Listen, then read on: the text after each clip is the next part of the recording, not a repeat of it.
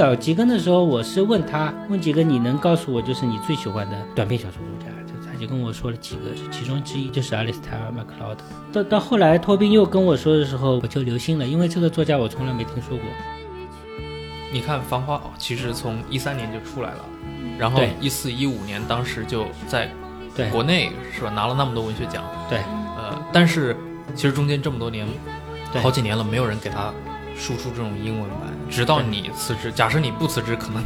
对对对对对，我不辞职，我也不会做这个事情。就是拉丁美洲文学在世界产产生影响，其实也是一个出版的行为，因为你这个这个作家要产生影响，那必然是要通过出版社嘛。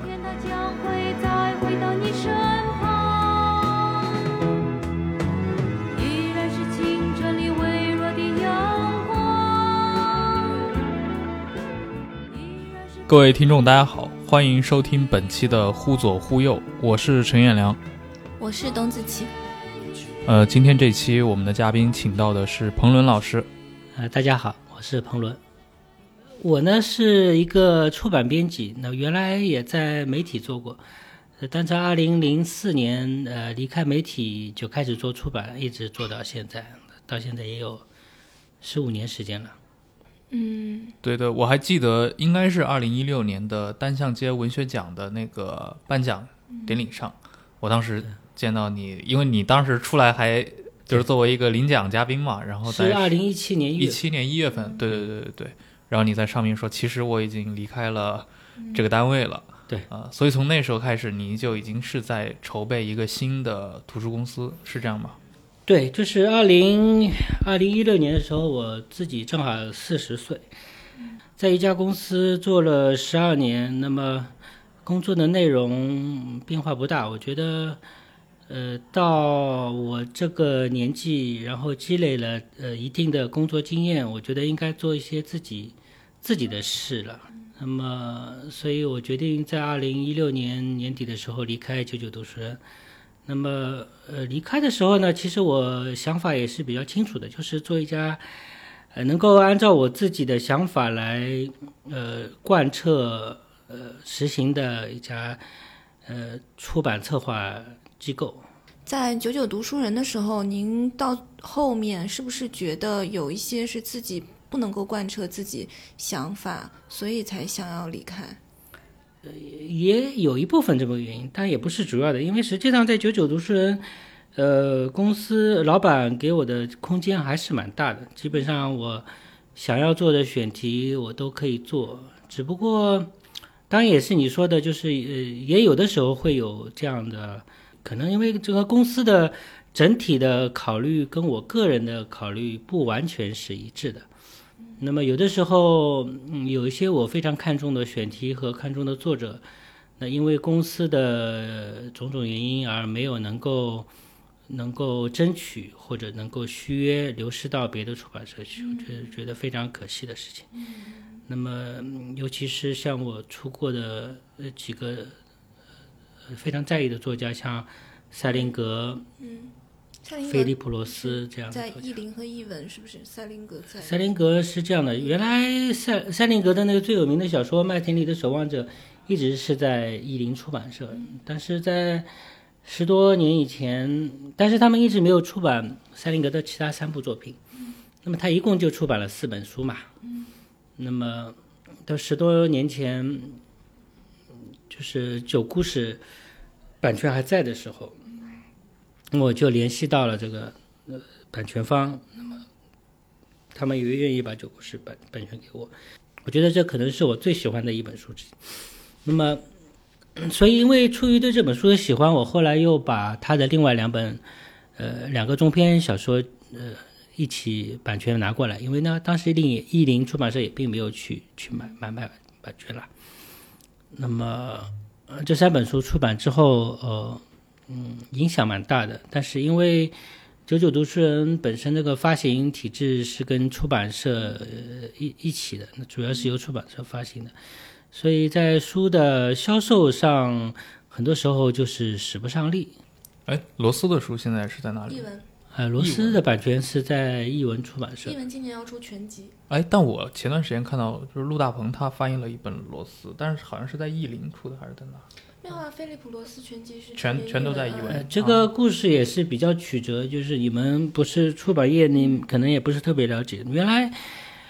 原来的译文译呃罗斯的版权是译林出了几本，译文出版社出了几本，但是他有大量的作品没有出。那么我是在二零二零零五零六年的时候开始开始签了一些菲利普罗斯的书，因为我最早是帮译林呃译文出版社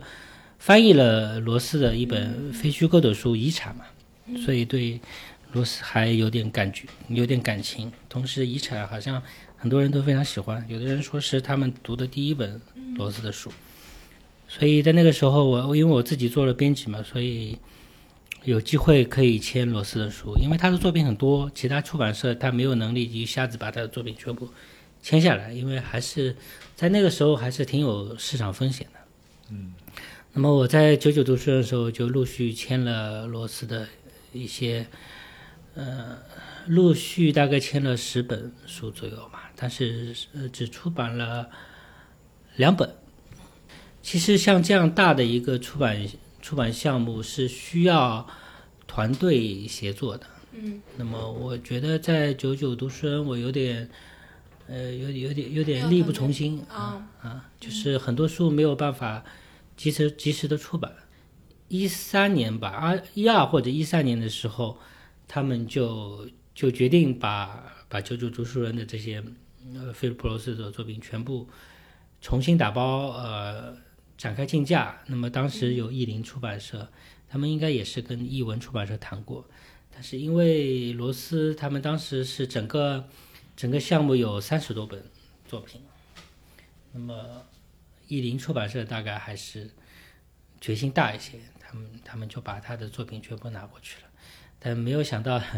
那而且我把我手上嗯、已经全部约好翻译的这个译文稿子全部介绍给译林出版社，因为我要给译者交代嘛，我这里出不了，至少他们在译林可以可以出。结果他们把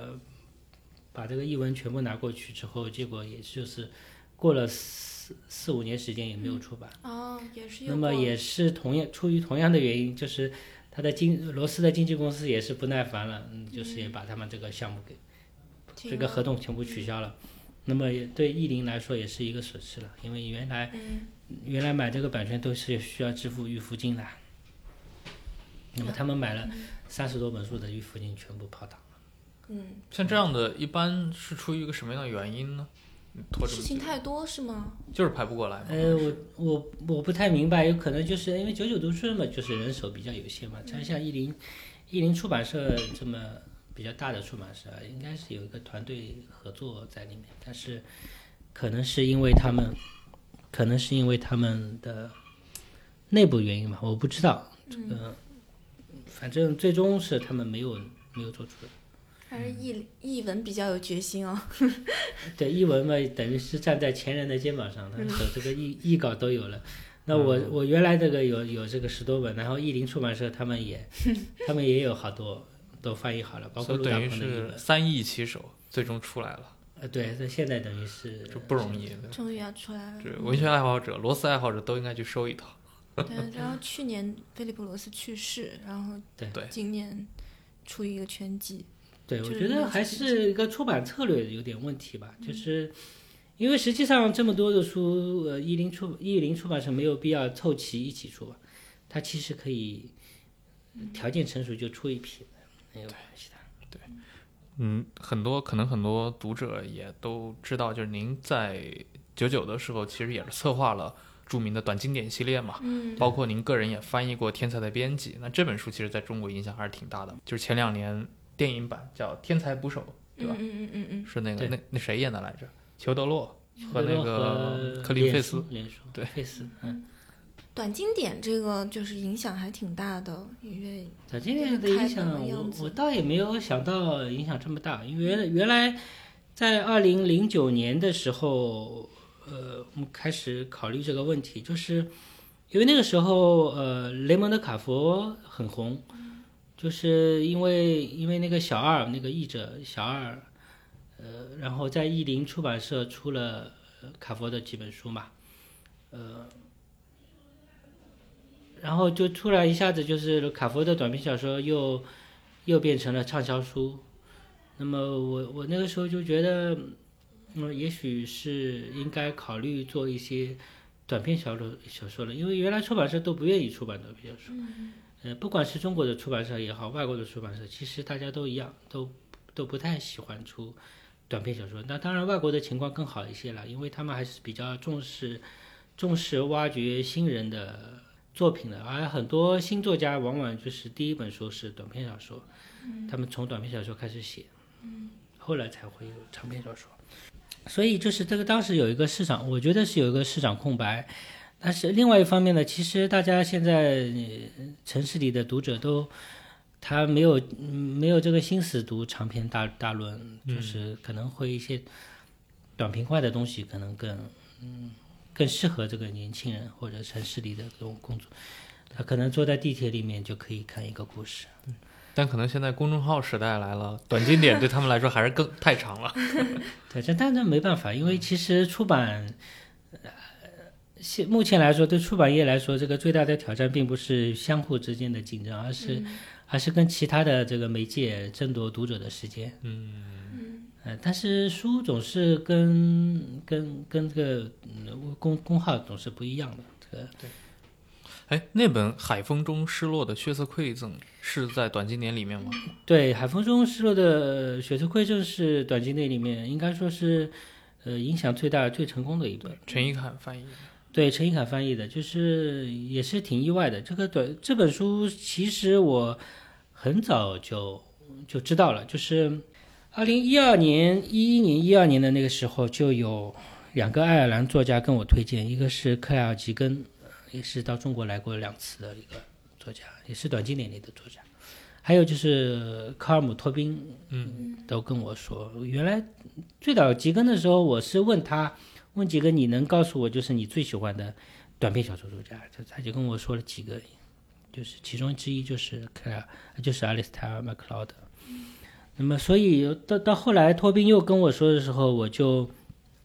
我就留心了，因为这个作家我从来没听说过，呃，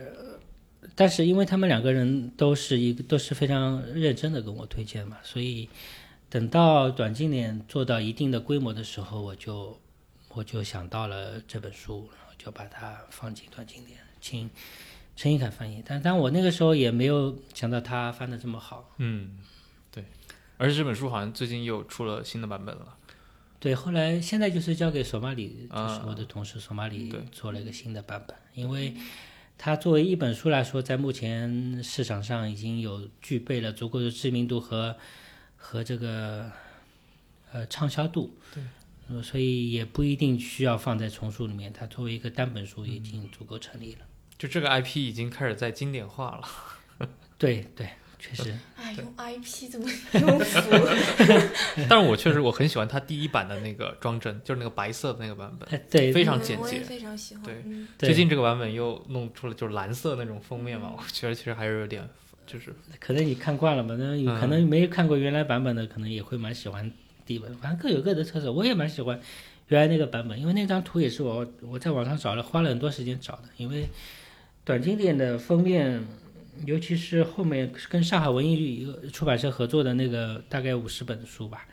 那个封面它当中的那条个条文都大多数都是我找的，啊，就是你去找，对我帮设计师找，我找了以后给设计师，因为设计师他没有他不会看每个书的内容嘛，对对对，那我对内容更了解一些，嗯，半轮黄日，啊，他的那个装帧就是很风格化，然后包括最近出的几本。就是我看昨天还是前天，索马里也在那晒的那个罗罗斯的差距很大哎，就有的挺好，但是有的我觉得非常的保守。对对，这个很正常。那么因为它出版出版社或者出版公司，它这个美编它是出不同的来源，那有的是社内自己的美编，有的就是在外面找的设计师。嗯像这种，比如说封面设计师，他他需要去知道这个的内容吗？还是说像像你说的一样，你会去配合这些设计师，给他们提供元素？这个看各个设计师的呃情况不一样。那有的设计师他会喜欢看内容，看完内容他会想；有的设计师他他他不用看的特别多，他只要了解这个书的大体的风格，这个故事情节他就开始设计，这个因人而异那么对于编辑来说，也是每个编辑都不一样的。那你说的那个刚才说的那个短经典，那个丛书其实也是一种，因为丛书嘛，这个封封面设计要统一嘛。对。那你不能每一本书都不一样，那你这个丛书就做起来会比较麻烦，所以也是一种比较简便的一种做法。嗯。但是你在这个简便当中也要有要有要有一些个性。原来的短经典一开始是是封面是统一，每一本是一个颜色嘛，那个设计是一样的，只是换颜色。那后来这个企鹅哎，也企鹅，也也不像，因为因为短经典是每一本是一种颜色，但是后来这个颜色没那么嗯，没那么多好看的颜色，有的颜色是不大适统一。的黑色。不是，它是有不同的系列，就是啊有的是那个，对，但是一个系列一种，比如说它是小说是一种颜色，嗯然后是历史是另外一种颜色，这样的。对。嗯，彭伦老师从一七年以后就开始在筹备的，就是您说的那种，就是更符合你自己想干的那个事情。对，呃，一个图书品牌，那现在已经是出来了，叫群岛图书，是叫这个名字吗？对，就对外的名那个品牌是叫群岛图书，呃，当然还没有出书。那么今今年会出几本书，那么跟上海译文出版社合作，还是主要都是外国文学小说，那么和也会有一些非虚构的作品，但是不多。嗯，而且我知道好像是去年十二月份的时候，您是呃，就是金宇澄老师那本《繁花》的英译本的版权是通过您这边出海了。对对对，因为版权代理是我从一七年开始做的一个新的业务，但也不能说是业务，就是听上去好像是一个生意，其实它不算什么生意，就是一个兴趣，因为因为就难以就是靠这个版权输出来呃盈利或者谋生，呃，主要是一个兴趣，因为我觉得中国的作家需要有比较专业的。版权的经纪人来帮他们处理这些事情。原来中国传统上，呃，虽然我们说了很多年，这个中国文学要走出去，那其实走出去这个说法也不太好，因为它其实其实就是一个正常的文化交流。那么我们中国就是这个文化交流一直是比较欠缺的。那么、呃、中国人或者中国的读者一直一直说我们有好东西啊，为什么中国、为什么外国人都看不到啊？我们有这么多当代的好东西，不能只看这些中医啊、秦兵马俑啊这些了，这这些这些古老的东西，我们也有很多新新当代的非常好的东西啊。但这里面其实是有很多技术原因在的。但实际上，你这个输出是需要媒介的，那这个媒介就是从书的角度就是出版了。那如果你不了解国外的出版社，你不知道把这个应该找谁谈这些书的版权，那也就没有你就是输出也就无从谈起了。那那您是怎么知道怎么去找谁谈？是因为长期对，因为我是长期在做外国文学的引进嘛，所以，那么原来九九读书人也是比较好的一个传统，就是就是每年都会派派编辑去参加国际书展。那么，所以我从二零零四年刚刚加入九九读书人的时候，就第一年就就跟着老板去了法兰克福书展。那么，所以通过这些书展，就是认识了很多各个国家的出版人、版权经纪人，嗯，就是还有书探，这样就是这个行业行业内行业内的这个各个链条上的一些人物。那么除此之外呢，我还过去十多年，我还有很多机会，就是去参加一些其他的一些文学项目，就是比如说我去过加拿大的蓝色都市文学节，呃，还去过澳澳大利亚的阿德莱德呃文学节，那么当时都是作为呃中国的出版社的编辑，那么去那里呃参加他们的一些嗯带有版权，对他们来说是版权输出了。他们也是希望他们本国的文学就是能够在各个国家出版，嗯，所以我就参加了一些一些这样的项目，就是，那么在这样的项目当中呢，我也会认识到很多他们邀请的世界各个国家的呃编辑出版人，那么所以就慢慢的就积累了一定的人脉，就是有一个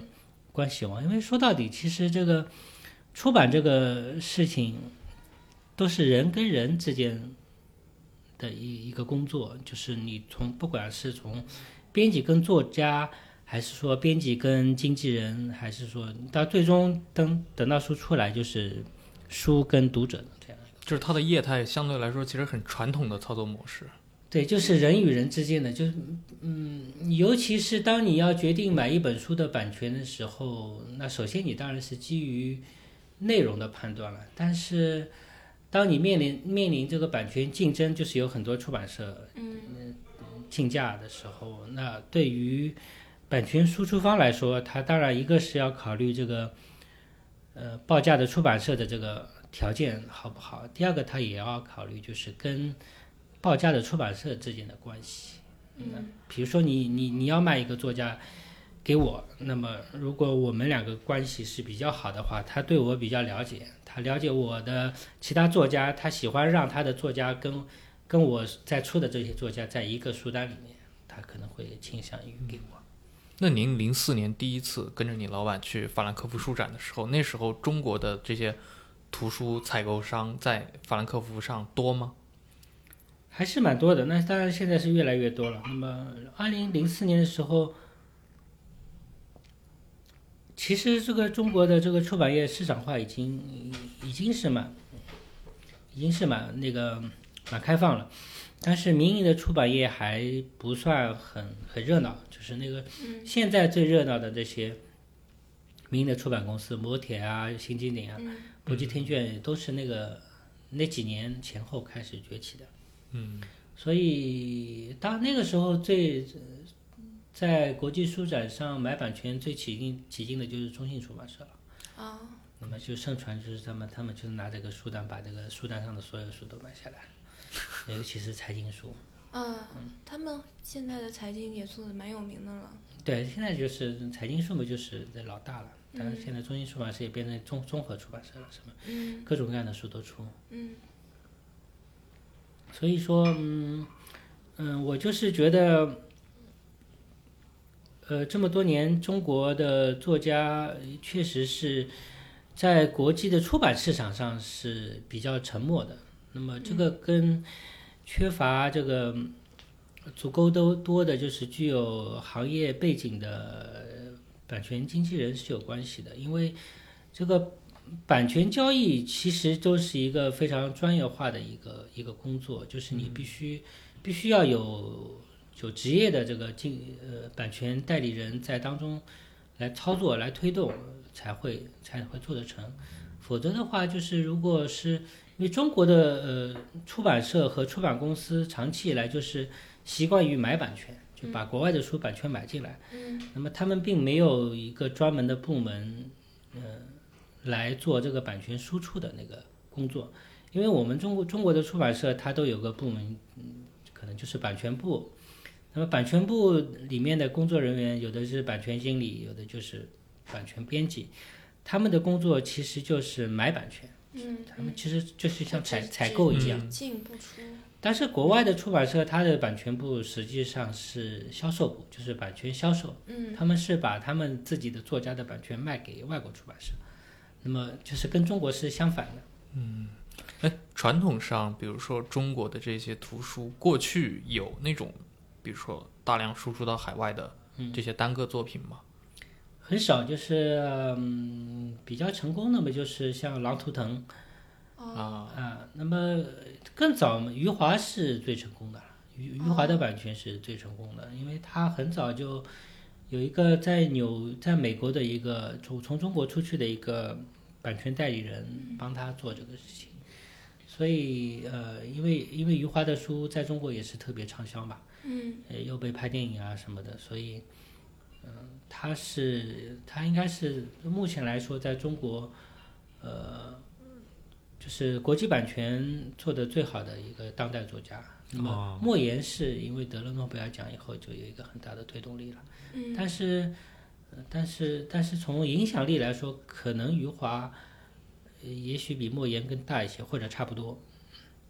然后现在嘛，还有阎连科了。阎连科因为他嗯。他的版权也是是一个英国的经纪人在做，所以就是说，那那总而言之就是，如果一个中国作家的呃书在国外有很多国家出版，那它背后必然是有一个专业的专业的，就不管是国内还是国外，他必然要有一个专业的经纪人来做这些事情，因为作家他本身他也不知道把这个书介绍给哪些外国出版社，他也不知道外国的出版社的条件到底是不是合适。对，而且很多作家可能他的他对版权的这个授予方式就是不会，好像有我知道有一些作家是不太清楚的。对他同一本书，他其实是授给了多家出版社，到最后阿乙的作品好像出了很多外文的，是不是？阿乙，哎，对，阿乙也也不错，但是阿乙现在，阿乙是她不像这个余华、莫言他们就，就是在在比较早的时候就有职业的这个经纪人在做，他应该是呃前几年是有一个在香港的一个经纪人，那个人那个经纪人是一个波兰人，但是他会说中文，那么呃他在他帮帮阿乙推了一些版权，但是。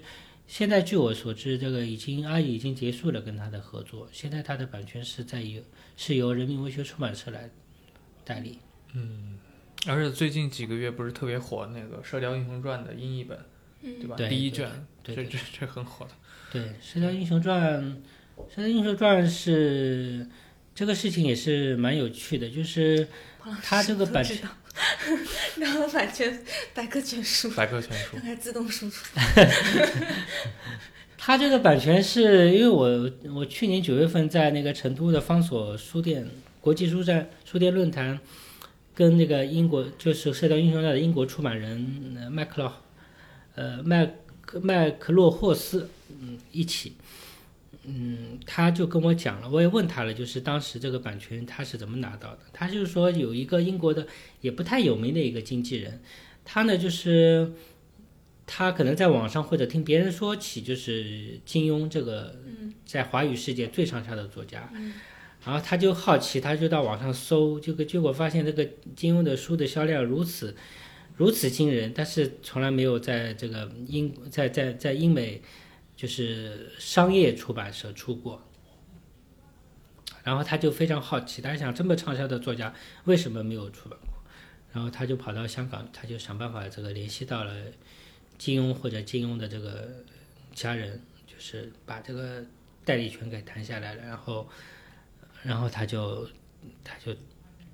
他就找这个译找译者呃翻译样章，就是他后来找到了这个第一卷的那个译者安娜，然后把版权卖给了麦克勒霍斯。嗯那么，那么第一卷非常成功嘛，所以美国版权他们也去年也也谈好了，嗯，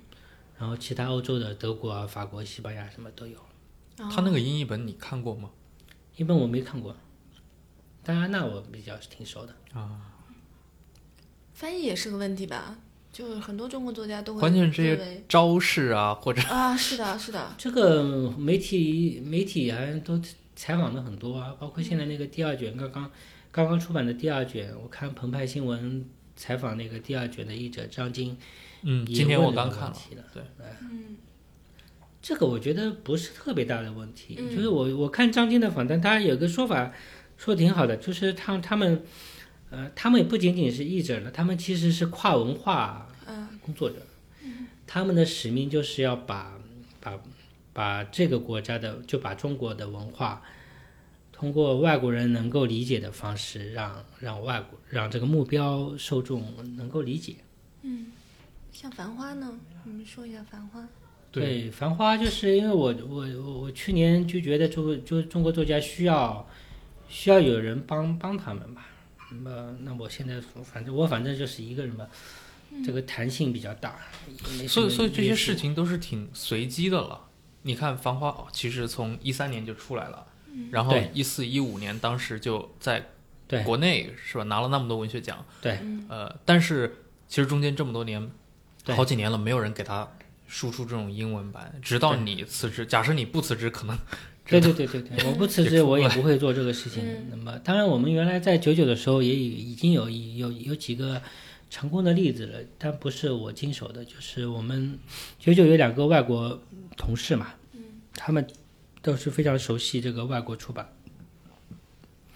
他们就我们那个时候出版那个小白的租界，嗯租界那个时候就国际版权输出就做的挺好的嘛，就是我们那两个外国同事做的。那么，呃，售出了意大利啊、美国啊、德国啊、荷兰、法国这些版权都都卖出了。还有我们像，我出出版过一个那个图像小说呃作家马代书的一本书叫呃树叶，那个我们也版版权卖到了美国啊、法国、瑞典，那后来还有意大利嘛，嗯，所以已经有一些成功的、比较成功的案例。那么我觉得这个，就对我个人来说也是深受启发。我觉得并不是说外国人，并不是说外国的这些主流的文学出版社他，嗯，不想出版这个中国的书，嗯而是说他们缺少了解中国作家的渠道。那么，所以一七年的时候，我反正是嗯一个人嘛，所以我可以按照自己的想法去做嘛。想到这一点，我就开始做了。那么，我就找了金老师，那么金老师就跟我说他，他就跟我谈了一番苦经，就说原来他其实也是蛮愿意在国嗯蛮希望《繁花》能够在国外出版的，而且他已经做了一些工作了，包括呃马悦然，马悦然给他推荐了一个美国的翻译家，嗯，呃，然后那个翻译家他叫陶望基，中文名字叫陶望基，他是蒙特雷高级翻译学院的中国文学教授，那么原来也翻译过不少中国的呃中文中文作品。那么陶望基给他介绍了啊，不对，马悦然给他介绍了陶望基。那么陶望基也愿意翻译黄华，因为他的他的太太是一个中国人，所以他有不懂看不懂的地方，他可以问他太太。那么，所以就是在我联系呃金老师的时候，已他已经有了一个英英语的译者了，而且他还有一个日语的译者。嗯而且这个当时他跟我说，他有两有两个英语的，呃，有两个日本的译者是不同的，就是出于那个对《繁花》的喜爱的各自那个各 自告奋勇的翻译，而且他当时他其实也没有决定说、呃让谁翻译，因为实际上嗯并没有日本的出版社出版嘛，所以那些译者也都是凭着兴趣在做做这个事情。但是对我来说，我开始做这个事情的时候，就是有一个现，就是比较有利的条件，就是我手上已经有了一定的呃样章，已经翻译好的这个英文的样章，还有有一有了一定的这个日本的资料，介绍性的资料，呃所以就可以开始做这个事情。但是这个事情也并不并不是那么好做的，就是我觉得还是非常难的，有一定的偶然因素。那么虽然那个《繁花》也是花了大半年时间嘛，才终于谈好。那么二零一八年一整年嘛，一直到二零一八年的年底才确定英文版，也是花了很多时间，而且出版社也是慢慢的就是我我不是一开始就认识这么多出版社的，嗯我都是在这个一一一一年多的这个时间里面越认逐渐的认识，呃，越来越多的出版社的编辑，我也知道应该找谁。嗯，那么因为你不能说，嗯，《繁花》你不可能去找一个出版这个犯罪小说的编辑，嗯跟他说了也没用，他不会买，所以要找对人，呃找对出版社。那所以《繁花》这本小说，你当时怎么操作的？有专门针对他这一类小说的这样偏好的编辑吗什？么纯文学还是什么？就是就是就是纯文学编辑嘛，我首先要找一些文学出版社的编辑，我得知道这个这个编辑是不是负责外国文学引进的，因为他们也有负责翻译小说的编辑嘛，我得找我得找对人。那么这个渠道就是有的是我的朋友介绍，原来的以前的同事跟我说，比如说我我原来的在九九的同事，现在也现在不在九九了，现在在在新经典，Gloria，Gloria，他去年在纽约书展的时候，呃，他就认识了一些美国的编辑，然后他也知道我在代理几个中国作家的书，那么他也向他们推荐说，你们可以考虑我这边的这个作家，然后。然后他他把这些编辑的这个联系方式给我，我再找他们。那么其中之一就是现在买了这个英文版权的 FS 级的编辑。对，就是这个要通过，其实就是一个人脉了，就是你这个人脉关系是非常重要的。会对有内容啊，就是或者价值上，他会有什么？有有有，他们他一开始就是看了我发给他的资料之后，他说我会。我会找人写审读报告的，嗯，因为因为我们出版社买一本外国小说，呃，都是除了你自己看稿子的话，如果你没有时间或者你没有这个没有这个语言能力去阅读这个原文的话，就通常会找一个专家，中文就是要找一个能够读中文小说的一个翻译家、学者这样的人物，呃，来给出版社写一份写一篇审读报告。把这本书的情节和这个优点告诉告诉出版社，那么他他就找他就找了那个找人写了审读报告，那么审读报告当然是好的了，评价是很高的，但是呢，后来还是王家卫导演帮了忙，因为呃，因为大家都知道王家卫的导演在拍这个嗯。电影嘛，同时王家卫在欧洲和美国都影响都非常大，谁都知道他，而且这些。因为因为出版社编辑都很文艺的嘛，尤其是文学编辑，他们也都喜欢看王家卫的电影。哦，是吗？美国的对对编辑对对对，喜欢看王家卫。对对对，那个呃，就是 F F F S G 的编辑就跟我说，他是王家卫的粉丝，铁粉，铁粉，而且他们他们同事里面也有王家卫的铁粉。哦，所以所以还是很重要的。那么因为有一个大家都知道有一个有个电影在将来会。会上映，所以这个也是，也是帮助了这本书，呃，呃，能够在能能够在国外出版社里面产生影响的一个一个一个重要因素。那如果没有王家卫的电影，我觉得可能还会等更长时间，甚至没有什么什么也没发生，但都是有可能的。嗯，那像这样的一个题材，嗯，就是。他们你们有没有交流过？他如何看待像《繁花》这种题材？他写的是一个上海都市的一个，其实很市侩的故事，呃，很市民故事，市井对市井故事。然后美在美国真的有读者吗？或者在英文世界，他这个群体是怎么样子的？我觉得这个问题我们不能去假想，就是其实你如果这样假想的话，其实这个就不对等了，因为也大量的我们这边大量的外国小说不是一样出版了。中国读者不是一样去读的嘛？嗯，那普鲁斯特、普鲁斯特小小说跟中国读者有什么关系啊？你如果你从这个文化交流的角度来说，其实不存在这个障碍的。嗯，那至于他们的，他们能够接受多少，能够理解多少，那是他们的事，不是我我们假想是没有用的。嗯，但反正能够出版总归比没有出版好。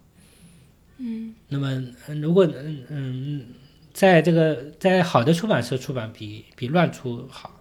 嗯。那么，因为原来金老师找的那个美国译者，他他跟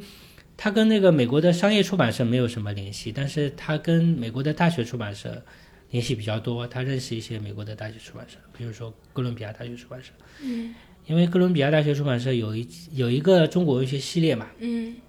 他说他可以把这个这本《繁花》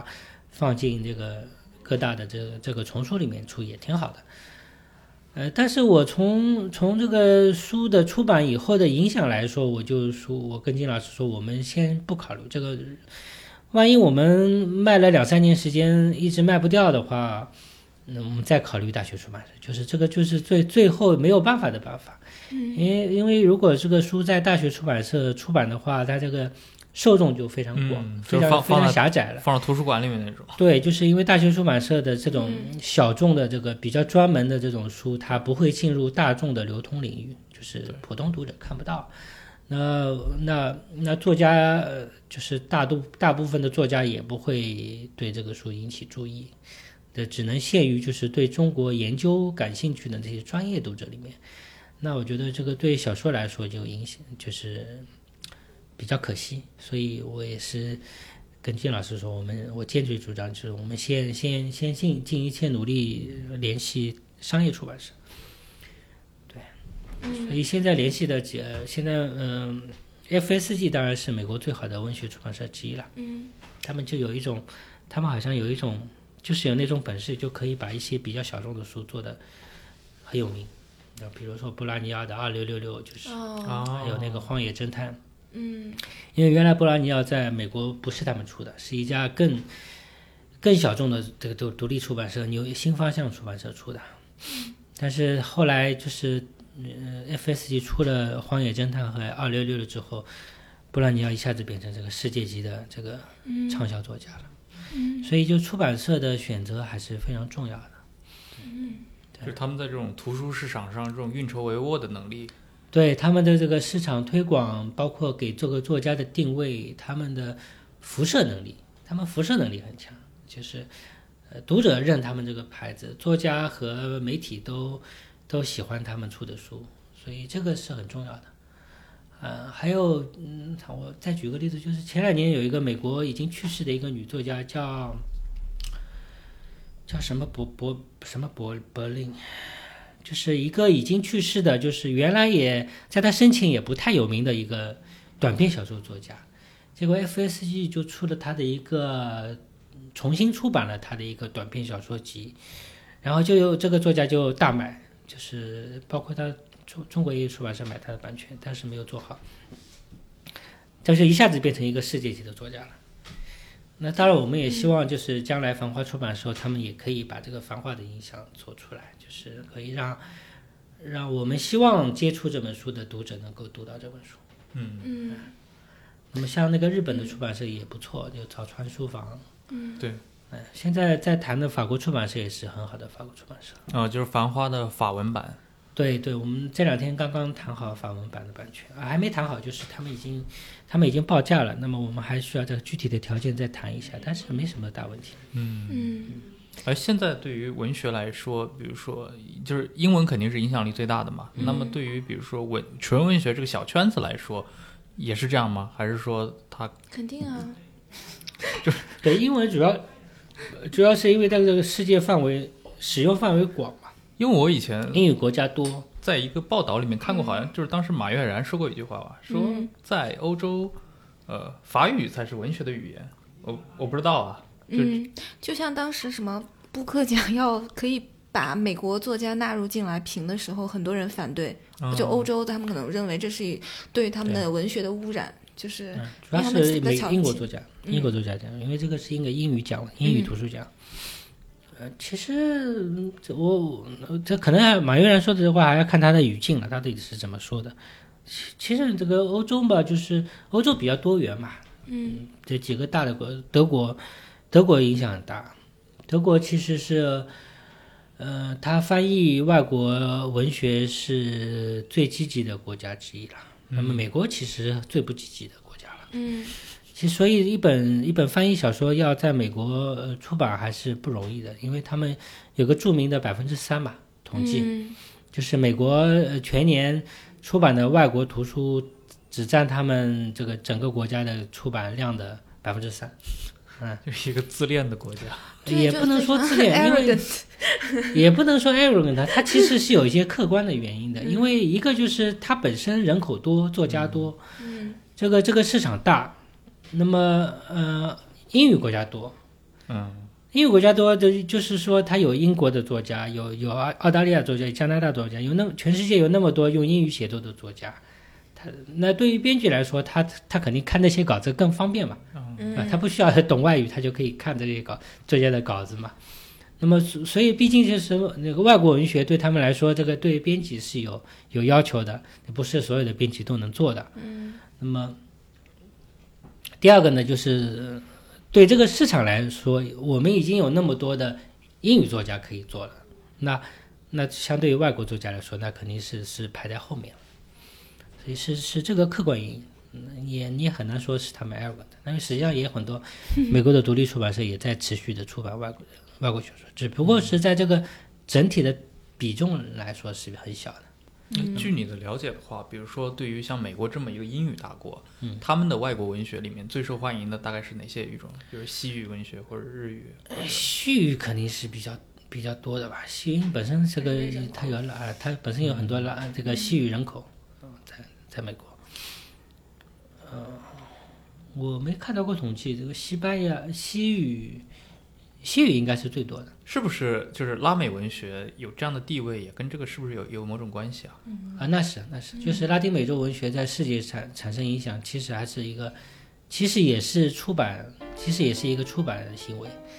因为你这个书这个作家要产生影响，那必然是要通过出版社嘛，你没有书怎么能够影响呢？所以我们现在，呃，我们就很多中国的作家就是说什么得诺贝尔奖啊，或者有可能得获得诺贝尔奖提名，但是如果这些作家的书没有在在在国外广泛的出版，那那哪来的影响呢？嗯这个谈不上影响的嘛。嗯那莫言，莫言得诺贝尔奖也是因为他的作作品在欧洲和美国广泛的出版。嗯虽然那个影那个他得奖前影响还不是那么大，但是那主要的语种他都有了。嗯，嗯